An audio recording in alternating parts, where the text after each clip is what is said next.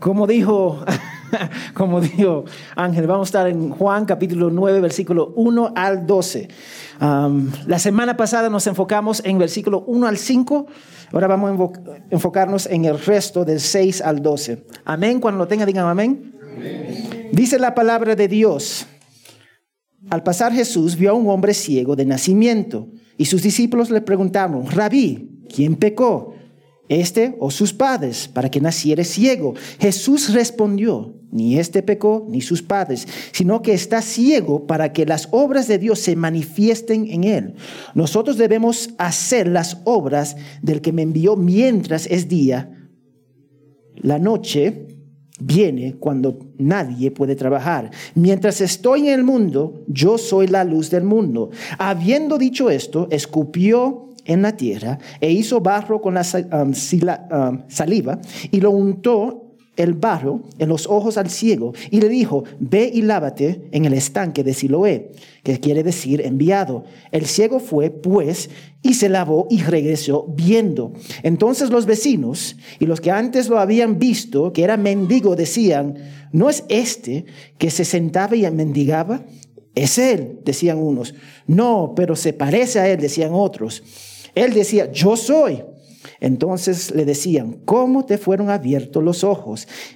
él respondió, el hombre que se llama Jesús hizo barro, lo untó sobre mis ojos y me dijo, ve al estanque de Siloé y lávate. Así que fui, me lavé y recibí la vista. ¿Dónde está él? Le preguntaron. Y él les dijo, no lo sé. Entonces, estamos acercándonos a la sanación de un ciego por parte de Jesús.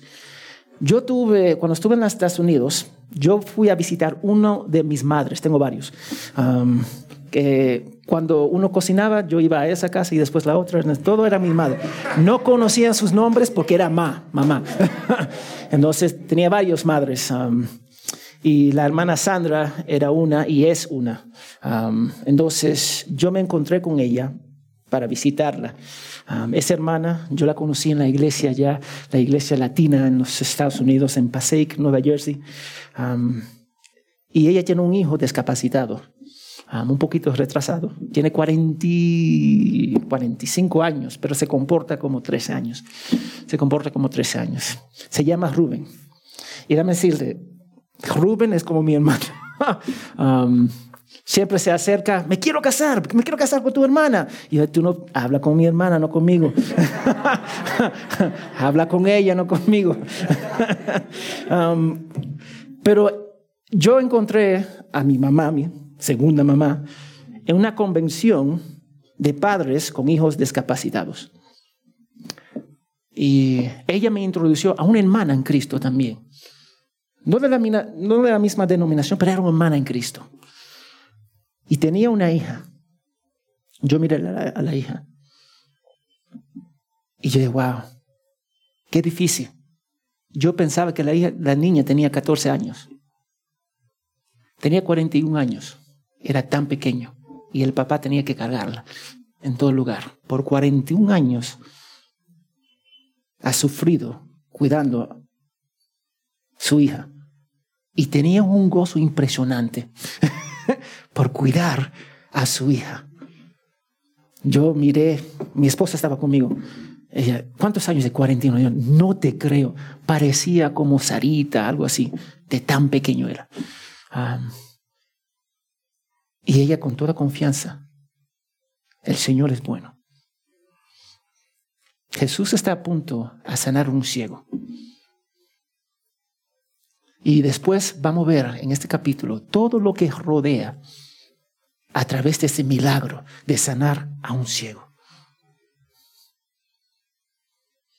Y esta sanación no debería ser un problema, pero lo es. Y las próximas semanas vamos a ver qué está pasando porque Jesús sanó esta, este ciego. Porque Israel sabía que los profetas testificaron que el Mesías iba a sanar los ciegos. Isaías 35, vamos a Isaías 35, 5 al 6.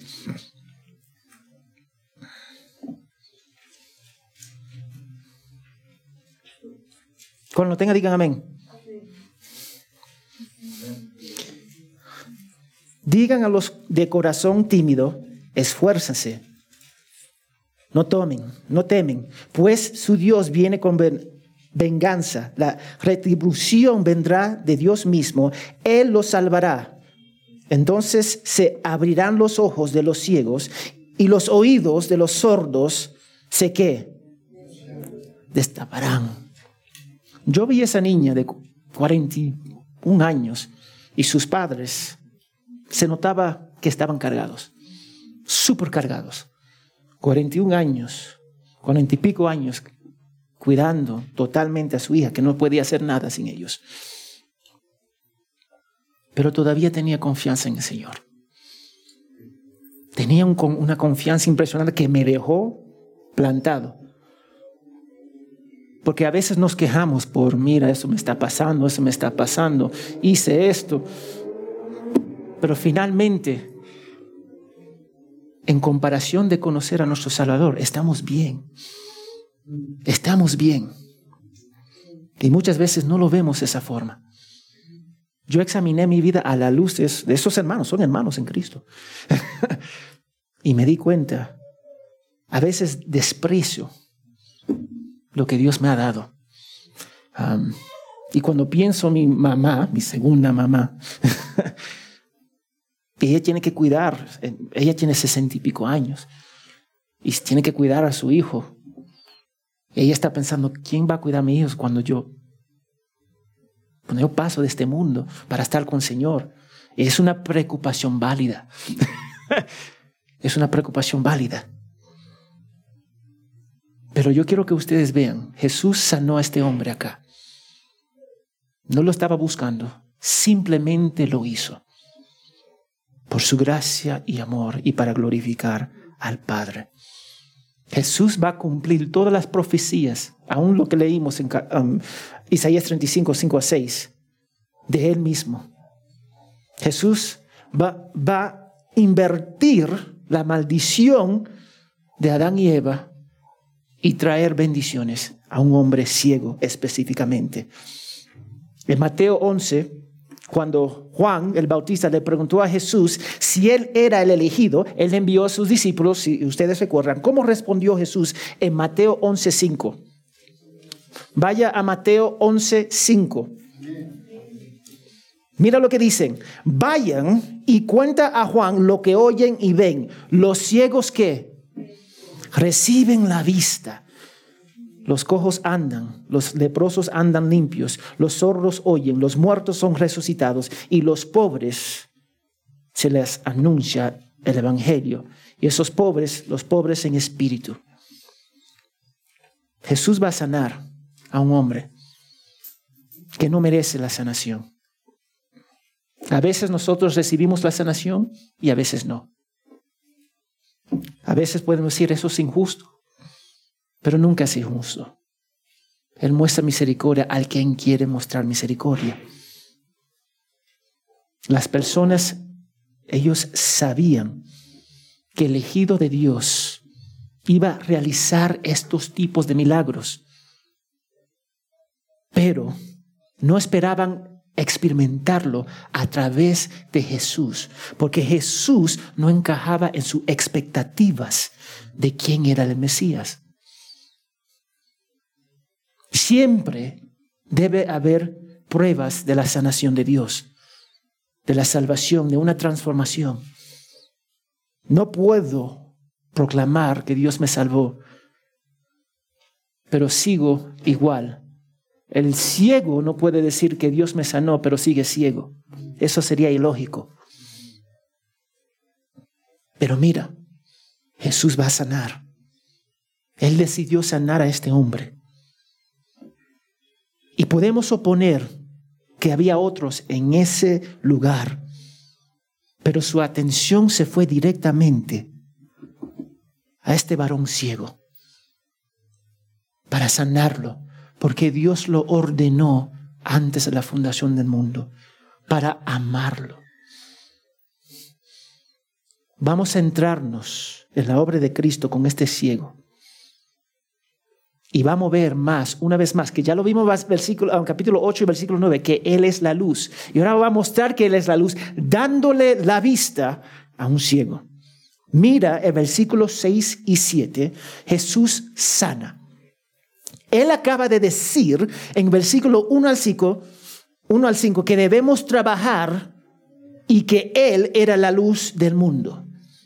Demostró que todas las enfermedades no estaban causadas por el pecado, a veces simplemente resultado del mundo caído desafiando la teología de sus discípulos, porque los discípulos pensaban, Él está enfermo, entonces fue por su pecado. Hay muchas iglesias que predican eso. Tú estás enfermo y Dios no te sana porque tú no tienes fe. O tú estás enfermo porque ha pecado. Muéstrame, dígame cuál es tu pecado. Dígame, dígame. Y ellos no pueden, ellos no hay algo concreto en cual tangible en cual ellos pueden decir, bueno, a veces soy orgulloso, a veces, pero no hay algo que dice, yo hice eso. Entonces la teología de los discípulos eran pecado, enfermedad. Y después Jesús se dirige al ciego. La ceguera se debía a veces a la infección, varias enfermedades durante el parto o incluso la lepra podría haberlo causado.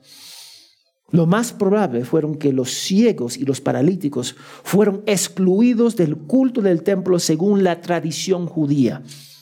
Ahora, yo digo tradición judía porque el Señor sí excluye a las personas ciegas, cojas, imperfectas de servir en el templo, según Levíticos 21, 16 al 21. Levíticos 21, 16 al 21, no tiene que ir, lo pueden notar. Pero negar la entrada a un ciego, un paralítico, fue algo extra que ellos añadieron. Y ahora Jesús va a hablar con un ciego. Él está punto de sanar a una persona de una forma extraña que probablemente dejó muchos perplejos, no solamente el hombre, sus discípulos y todos los que estaban mirando. Primero Jesús escupe en el piso. Ya para mí eso es asqueroso. Voy a ser sincero.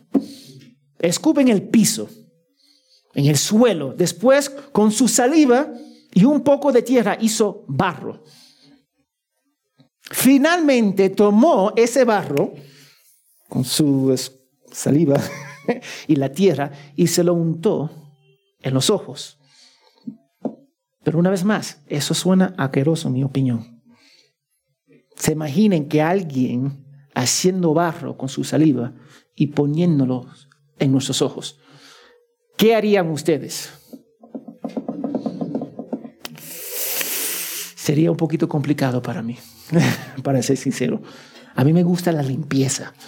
Entonces, para tomar barro y ponerlo en mis ojos, sería fatal para mí, para ser sincero. Pero lo hizo así. Ahora la pregunta es, ¿por qué lo hizo así? Y yo justo estudiando por qué lo hizo así.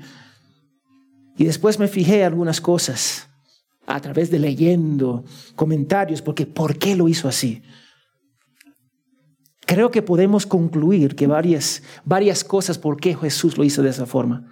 Demuestra que estaba creando una nueva creación. ¿Cómo Dios formó el hombre? ¿De qué? del pueblo, de la tierra. Ahora Jesús toma tierra y crea visión nueva, impresionante, mostrando que Él es como Dios. También demuestra lo horrible que es el pecado antes la santidad de Dios y la belleza del Evangelio. Porque todo suena para mí feo, pero finalmente, ¿cómo termina? limpio, santo y puro. Y quiero que entienda el contexto acá. De esta sanación, Jesús lo realizó el día de reposo. El día de reposo. Algunos van a decir, eso no es importante. Es importante. Vamos a Éxodo 35.2. Éxodo 35.2. Cuando lo tenga, digan amén.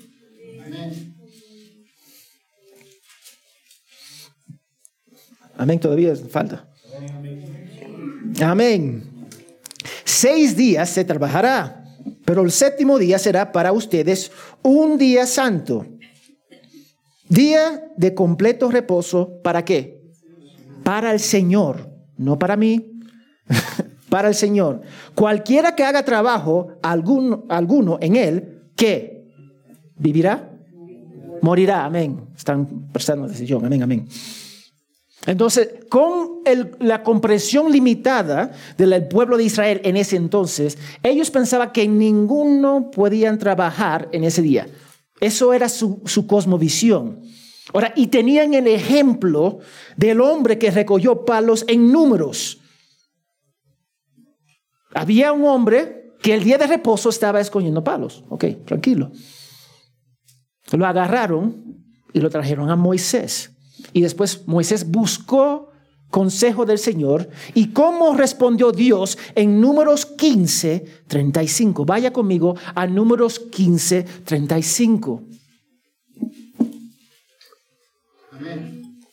Dice la palabra de Dios. Ustedes lo tienen, amén, números. Es un poco al inicio de la Biblia. Ok, amén, amén. Dice en números 15, 35. Entonces el Señor le dijo a Moisés, hablando de ese, ¿qué hacemos con este hombre? Ciertamente al hombre se le dará qué? Muerte.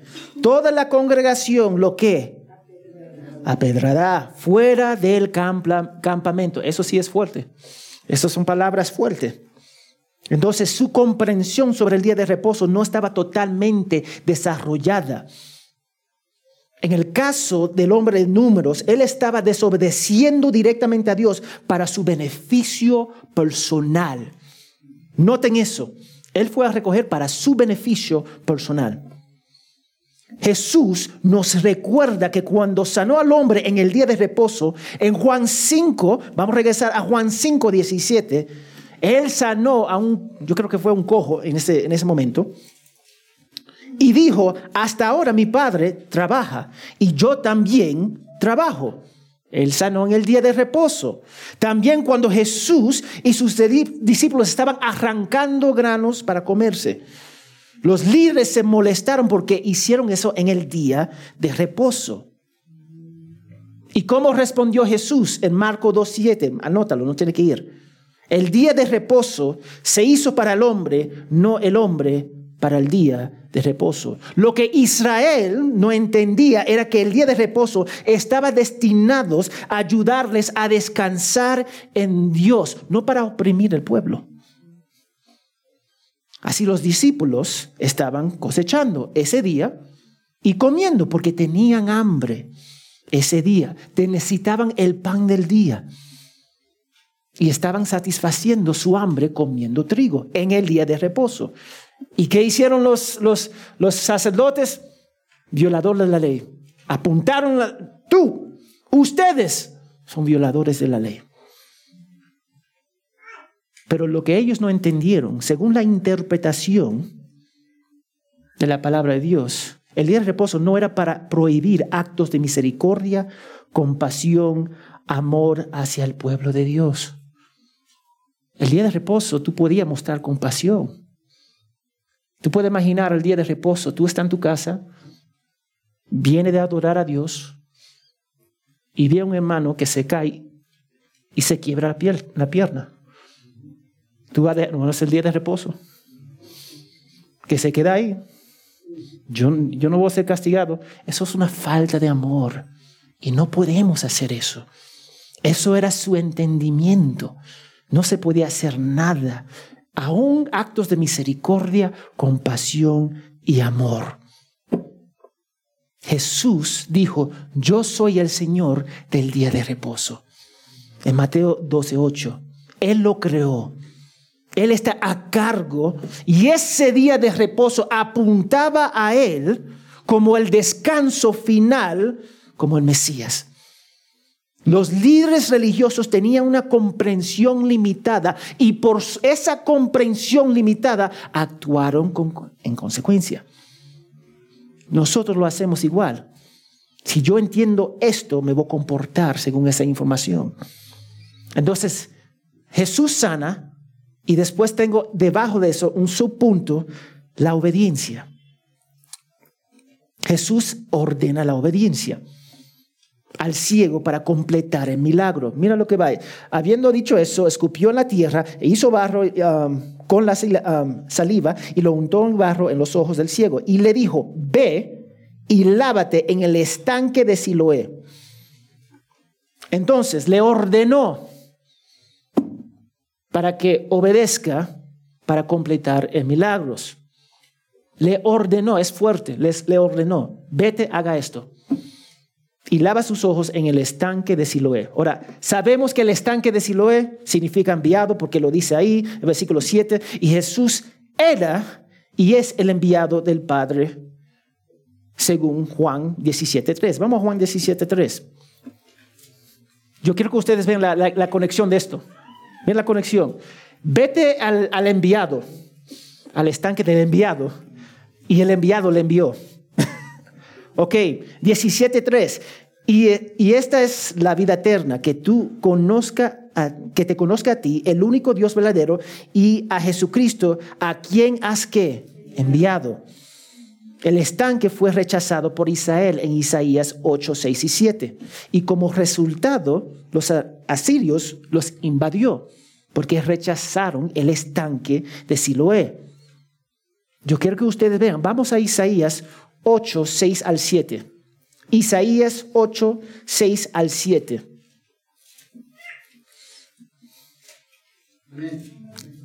Isaías 8, 6 al 7. Amén. Hermana Elia, ¿tú puedes leer, por favor? 6 a 7. Por cuanto este pueblo ha rehusado las aguas de Siloé, que corren mansamente y se han recogido en Resín y en el hijo de Ramalías. Por tanto, he aquí el Señor va a traer sobre ellos las aguas impetuosas y abundantes del Eufrates, es decir, el rey de Asiria, con toda su gloria, que se saldrá de todos sus cauces y pasará sobre todas sus yo quiero, que, yo quiero que ustedes vean eso.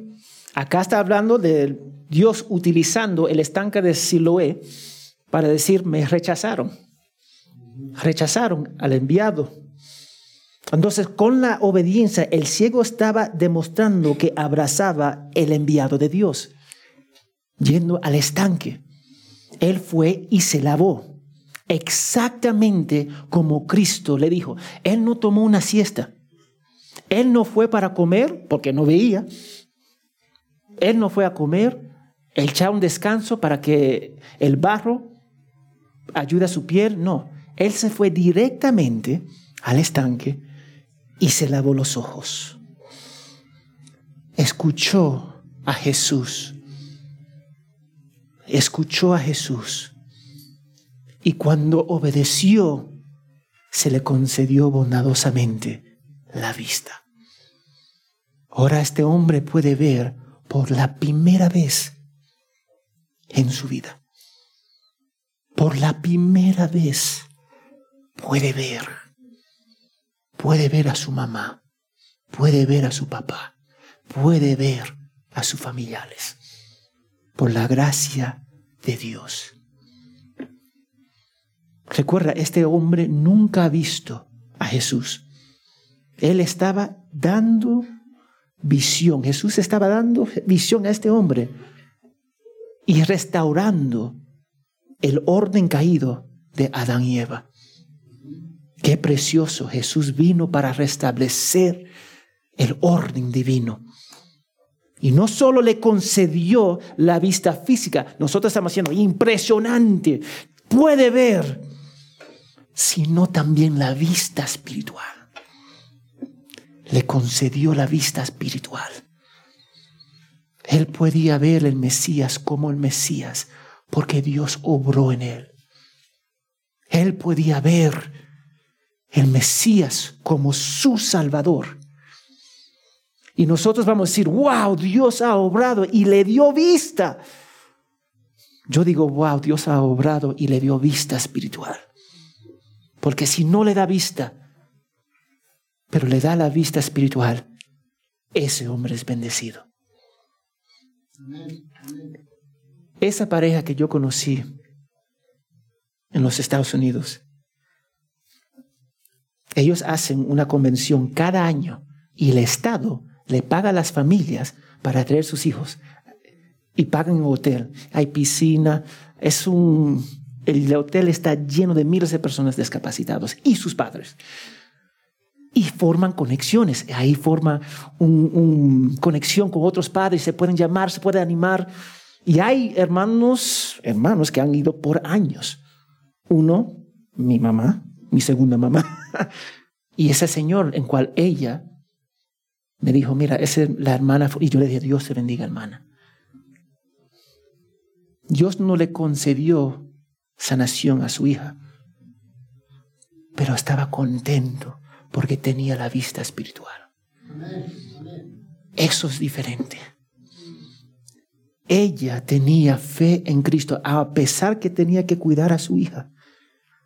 Y lo hizo con gozo. Vi en su, en su rostro que estaban gozosos de cuidar a su hija. Era un trabajo también, ojo. Porque ellos tenían que hacer todo por ella. Pero estaban contentos en el Señor. Dios le concedió la vista a este hombre. Amén.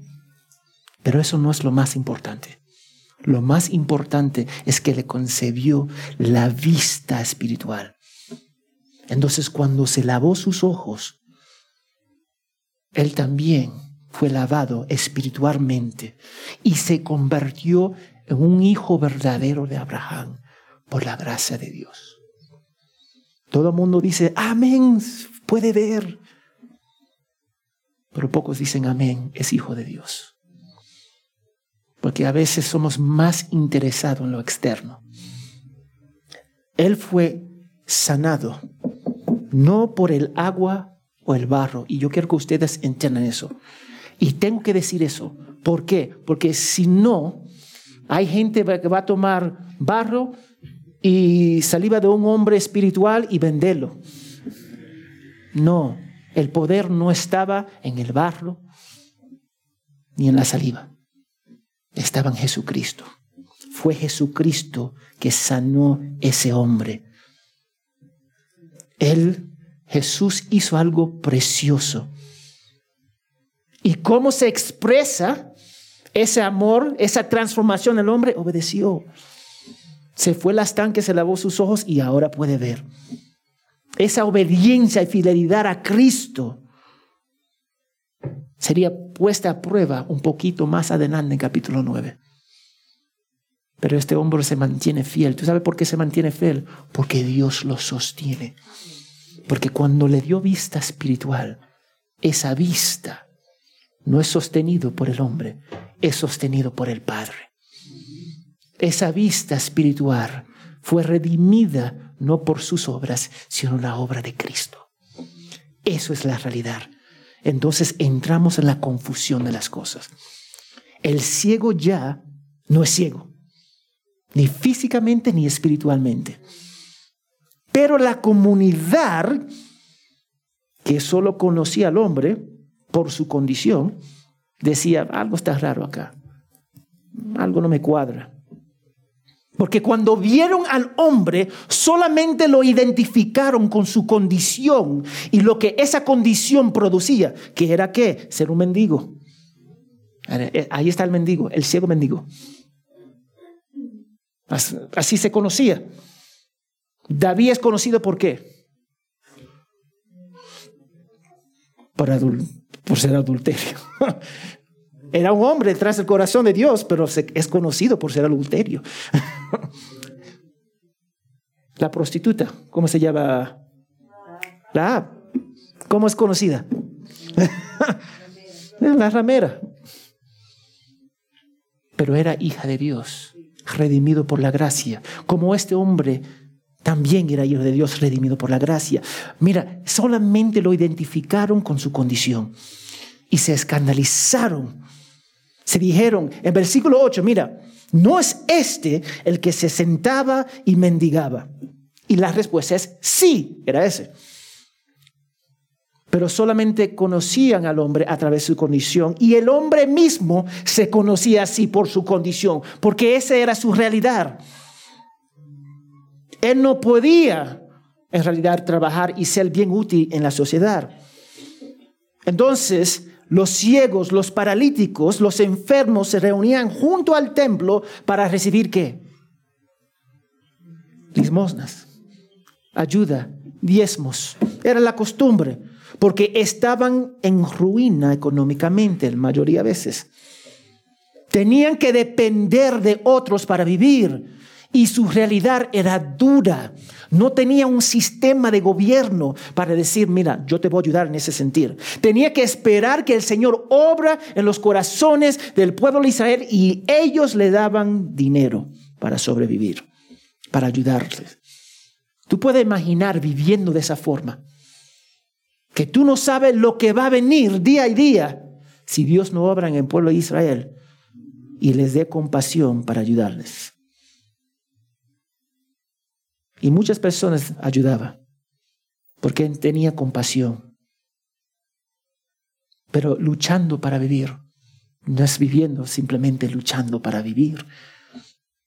Las personas en estas condiciones tuvieron que vivir de la compasión de los demás hasta la muerte. Escucha eso, hasta la muerte. Hoy vemos personas mendigando y ¿qué hacemos? No queremos ayudar. Porque muchos son estafadores. O simplemente no le gustan trabajar, son vagos. Yo sé que eso suena fuerte, pero es cierto. Y a veces se enojan cuando tú le ayudas, pero no como ellos quieren ayuda. Eso pasa. Dame darte un ejemplo. Yo justo estaba pensando en mendigando toda tu vida. Yo no puedo imaginarme que yo no puedo trabajar. Este hombre no podía trabajar. ¿Quién iba a darle trabajo a un hombre ciego? Pero yo estaba buscando y después encontré un artículo del 2013. Había un hombre en Londres llamado Simon Wright. Era un mendigo profesional. Él ganaba el equivalente de 230 mil soles al año mendigando, que sale 19 mil soles al mes. Vivía en una casa de 1.3 millones de soles y después fue encarcelado por estafar. Él vivía mejor que la mayoría de las personas que le ayudaban. Nosotros no queremos ayudar por casos así. y eso es común. Es común. Hay personas que están mendigando que sacan su, la billetera y está lleno así de billetes. Y se van al banco. Y después se visten de nuevo, se bañan y siguen el día siguiente, hacen lo mismo. Y además toman el, el fin de semana como de vacación, porque tienen tanto dinero. No tienen que mendigar todos los días. Pero aún así estamos llamados para ayudar a las personas, pero tenemos que discernir discernir la voluntad de Dios. Cuando ustedes dan y ayudan, siempre pídale al Señor que te guíes. Siempre pídale al Señor que te guíes. Pero el ciego de la época de Jesús no podía ayudarse. No podía mantener una familia. Tú puedes imaginar, siendo un varón, todo con tu cabar de pensar bien y jamás casarte. Porque ¿qué padre le iba a bendecir para que te case con su hija? Cero. Tú ibas a vivir sufriendo. El ciego y el paralítico vivían de sus padres hasta que sus padres mueren y luego tenía que defenderse a sí mismo. Ahora este hombre puede ver, puede ser productivo, puede casarse. Piensa en eso participar completamente en la adoración de Dios por la gracia de Dios. Así que en versículo 9, las personas estaban confundidas, decían, este es. Otros decían, no, pero es como el ciego. Sabían que, que, que este hombre se parecía, ahora puede ver. Y el hombre que fue sanado dice, yo soy. Ellos están hablando de él y él está ahí mismo. ¿Tú puedes imaginar eso? Es como el hermano Héctor diciendo a su esposa, yo soy, yo soy tu esposo. Y ella no lo cree. No, no puede ser mi esposo. Así es. Entonces ellos están teniendo una discusión entre ellos y el hombre está ahí. Yo soy, yo soy. Y aún no lo cree. Tú puedes imaginarte la frustración de intentar decir a las personas que tú era ese hombre ciego. Eso es lo que estaba pasando. Y ellos estaban diciendo, ¿cómo puede ser él el ciego? Imagínase, Dios te ha sanado a ti, nunca ha visto toda tu vida, tú estás gozoso. Dios me regaló la vista, físico, espiritual. Y después está discutiendo con el pueblo, que ellos no te creen, que tú eres ese hombre. Tú estás gozoso, pero tiene que tratar con la frustración de las personas. Entonces ellos hacen un examen. Él le conversa. Mira, él dice, yo soy ese hombre. Ok, te creemos. Te creemos, eres el hombre. Entonces hicieron una pregunta, yo creo que adecuado. ¿Cómo te fueron abiertos los ojos? ¿Cómo te fueron abiertos los ojos? ¿Tú crees que es una pregunta válida? Yo creo que es una pregunta válida. Y supongo que ya tenía toda la atención del pueblo. Y él le explicó detalladamente lo que Jesús hizo y lo que él tuvo que hacer. Explicó de la saliva y el barro y la tierra y le explicó todo. Y que fue Jesús Es impresionante lo que hizo. Entonces ellos están ahí. En el versículo 11 le contestó a la multitud diciendo, el hombre que se llama quién? Jesús. ¿Quién te sanó? El hombre que se llama Jesús. Observa que él sabía de Jesús. Y sin embargo, tenían, no tenían un concepto físico de que, quién era Jesús. Yo quiero que ustedes captan eso. Mira la pregunta. El versículo 11. Él respondió, el hombre que se llama Jesucristo hizo barro y lo untó sobre mis hijos, mis ojos, disculpa, y dijo, ve, y eh, ve al estanque de Siloé y lávate. Amén, todo tranquilo. Hasta ese punto no había duda de lo que estaba pasando. Le explicó. Y después hicieron una pregunta que no era la mejor pregunta. Digo en versículo 12, ¿dónde está Él? ¿Tú crees que esa pregunta es válida? ¿Por qué no es válido?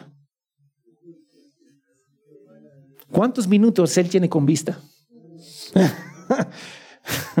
él tiene algunos minutos con vista. Es como decirle al ciego que nunca vio, ¿cuál, dime el, el color de rojo y azul. Ellos no tienen un marco de referencia. Ellos dicen, Jesús, perfecto. ¿A dónde está Jesús? Yo no sé quién. Eh, Jesús podía estar parado a su costado. No sabía quién era Jesús. Ellos estaban totalmente emocionados, sorprendidos que el hombre podía ver. Pero la pregunta no fue lo más sabio en el momento.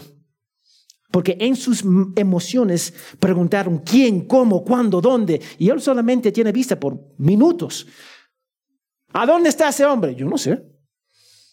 Él ni puede, si, si, si estuviera casado, ni podía identificar su esposa. Entonces la pregunta no era muy lógica, pero se lo hicieron. Y él contestó, ¿cómo contestó él? Y él les dijo, ¿qué?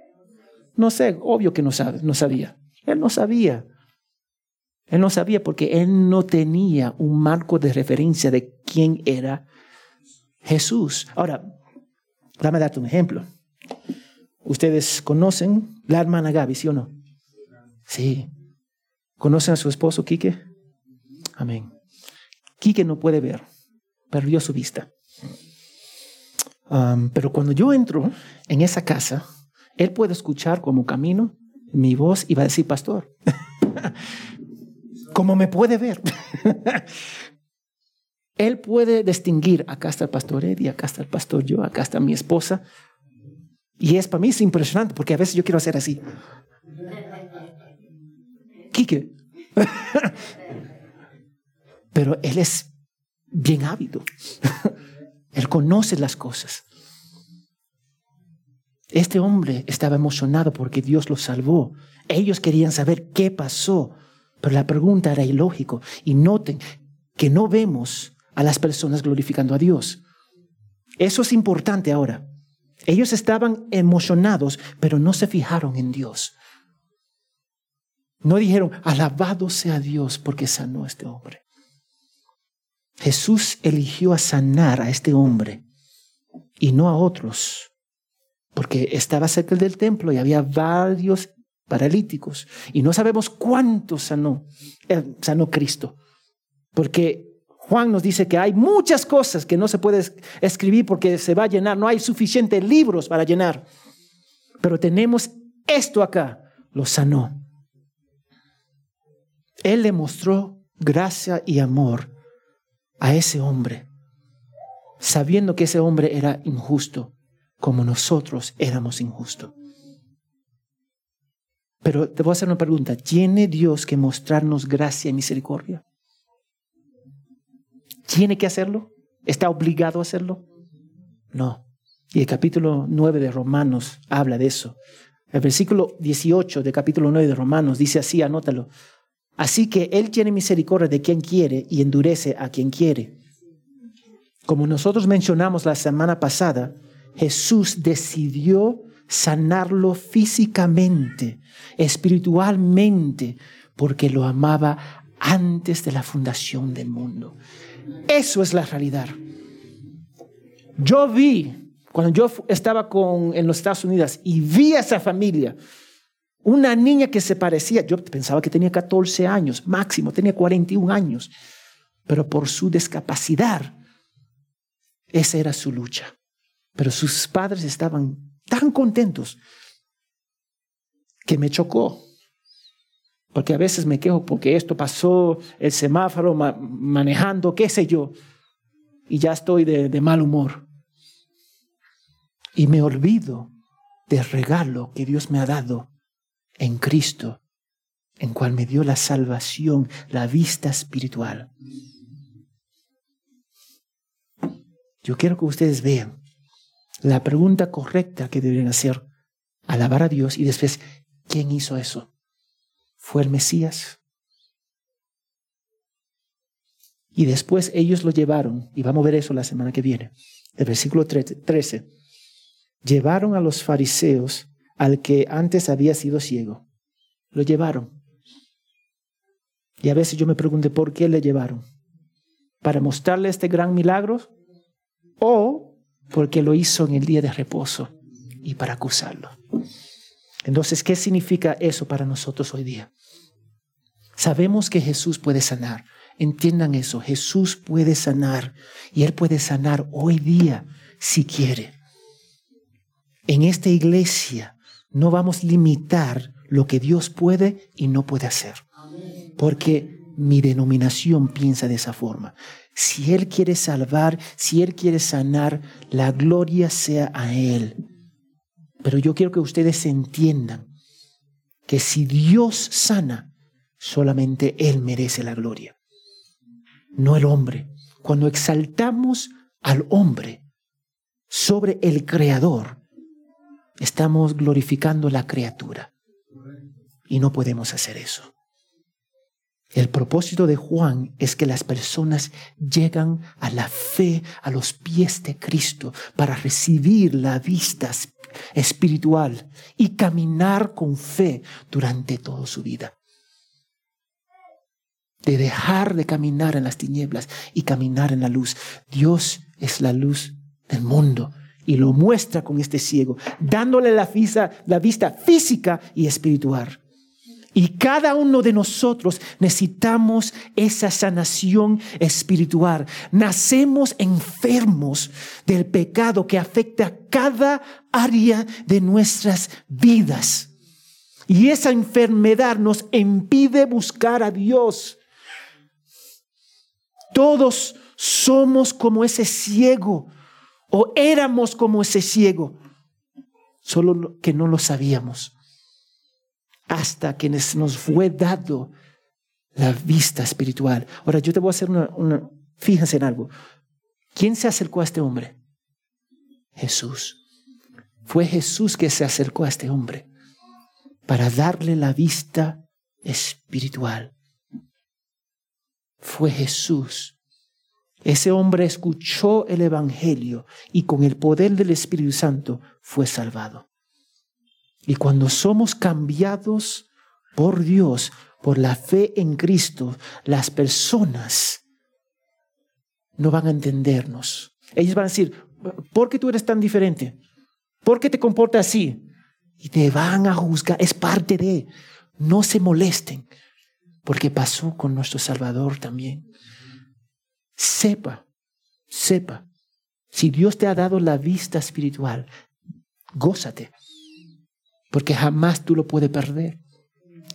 Y esa vista te va a conducir al amor hacia Dios y el amor se va a conducir a la obediencia.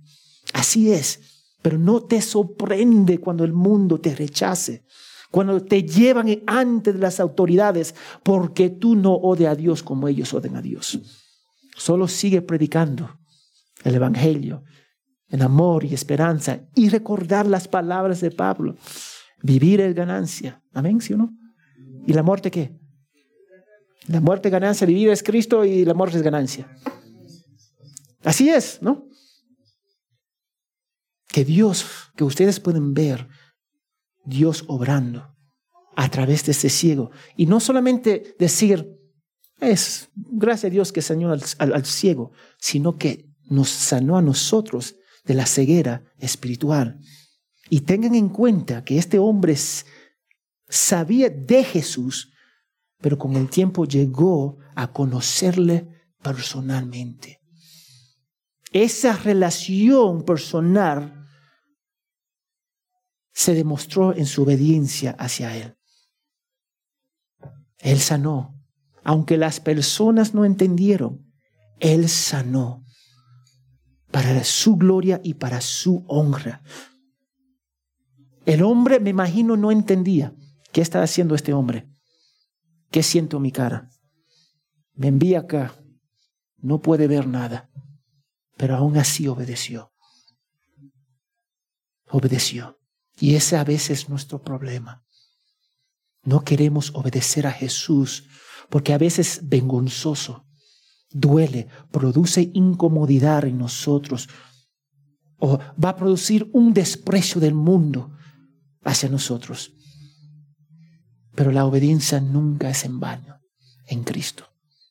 Siempre está produciendo santidad en nosotros y haciéndonos más como Jesús en nuestros corazones, almas y mente, porque Él lo hace. Y a veces la obediencia no tiene sentido, no te cae bien y eso es algo que nosotros tenemos que tratar, pero nunca es inútil, jamás. Nuestra obediencia a Jesús es porque le amamos y lo hacemos a pesar de nuestros sentimientos, porque Dios es nuestro Padre en Cristo. Aprendemos a obedecer a pesar de las circunstancias. Y cuídate el hombre estaba emocionado, todo el mundo estaba emocionado por la vista física, pero lo importante es la vista espiritual. Vamos a obedecer para la gloria de Dios. Y el Espíritu Santo que mora en nosotros lo va a producir en nosotros. ¿Y cómo podemos hacerlo? Conociendo su voluntad. Tenemos que leer. Y tenemos que leer porque le amamos. Y ese conocimiento va a producir cambios en nuestras vidas Debemos aprender a obedecer en nuestros corazones dirigido por el Espíritu Santo y impulsado por amor. Ese hombre obedeció y vamos a ver las semanas que vienen, aunque estaba recibiendo presión de sus padres, de los sacerdotes, cuestionando por todas las personas, él se mantuvo firme, no porque él tenía la fuerza de mantenerse firme, sino porque Dios lo mantuvo, porque lo amó antes de la fundación del mundo. Y a veces eso significa matar nuestros pecados. Pero amén, vamos a hacerlo, porque podemos hacerlo con el Espíritu Santo. Si Jesús salvó al ciego, puede salvarnos a nosotros, porque nosotros no éramos diferentes. Solo tenemos que arrepentirnos y creer en Jesús. Y me gustaría terminar con una cita de Agustín. Él dijo, si cree lo que le gusta del Evangelio, lo ha usado, esta cita, si cree lo que le gusta el Evangelio y rechaza lo que no le gusta, no es el Evangelio a quien cree, sino a usted mismo. Nosotros no queremos creer en nosotros mismos, queremos creer en Jesús. Es Él quien salva. Yo no te voy a salvar. Ninguna denominación te va a salvar. Ustedes no van a llegar en el reino de Dios y decir, mira, mi pastor me dijo, o tu nombre está escrito en ese libro o no. Y el único requisito es que si cree en Jesucristo como su Señor y Salvador. Vamos a orar. Señor, gracias por tu fidelidad, gracias por tu palabra. Guíanos para amarte profundamente. Guíanos, Señor, para entender que todos, todos éramos ciegos, Señor, en un momento. Pero por tu gracia tenemos la vista espiritual y que nosotros podemos entender, si no nos da nada más que esa salvación, que esa vista espiritual, eso significa que somos tus hijos adoptados por toda la eternidad y nadie nos puede separar de ese amor. Que nosotros podemos entender por qué fuimos salvados. Para glorificar tu nombre y proclamar las buenas noticias de Jesucristo. En el nombre de Jesús. Amén y amén.